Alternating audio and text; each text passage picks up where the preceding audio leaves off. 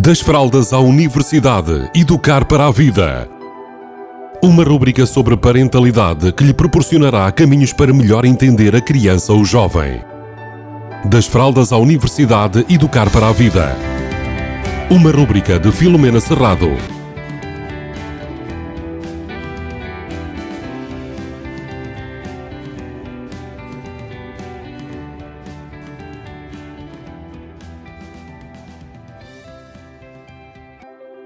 Bem-vindos, bem-vindas. Hoje vamos falar de um assunto que tem a ver com a palavra desculpa, ou seja, a utilização desta palavra às vezes é usada de forma incorreta para nós darmos uh, educação, para que as nossas crianças sejam simpáticas, para que de alguma forma possam ser mostrar arrependimento por uma situação que ocorreu.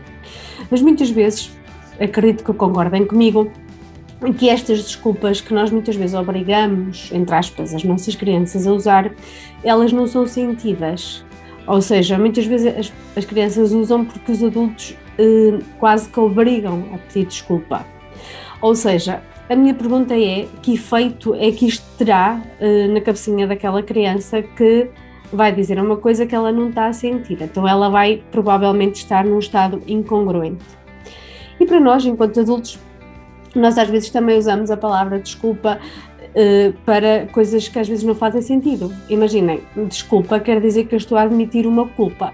Então, muitas vezes eu digo: olha, desculpa lá isso, uh, desculpa por, por, me ter atrasado, desculpa por ter falado muito, sei lá, usamos muitas palavras de desculpa, às vezes com um significado pouco assertivo, vamos chamar-lhe assim. Então, a minha proposta para hoje é que nós pensemos quando é que realmente faz sentido pedir desculpa e incentivar ou persuadir as nossas crianças a pedir desculpa. E a minha proposta é que sempre que seja possível evitar o desculpa e agradecer que troquem uma coisa pela outra. Por exemplo, em vez de dizer desculpa o meu atraso, eu posso dizer obrigada por teres esperado. Ou desculpa ter falado muito, eu posso dizer obrigada por me ouvires. Ou desculpa por te estar a incomodar, eu posso dizer obrigada por me ajudares ou desculpa por estar a ocupar muito tempo, muito do teu tempo, eu posso dizer obrigada por passares tempo comigo. E são alguns exemplos. Agora vamos refletir sobre o impacto que isto tem na pessoa que nós estamos a comunicar.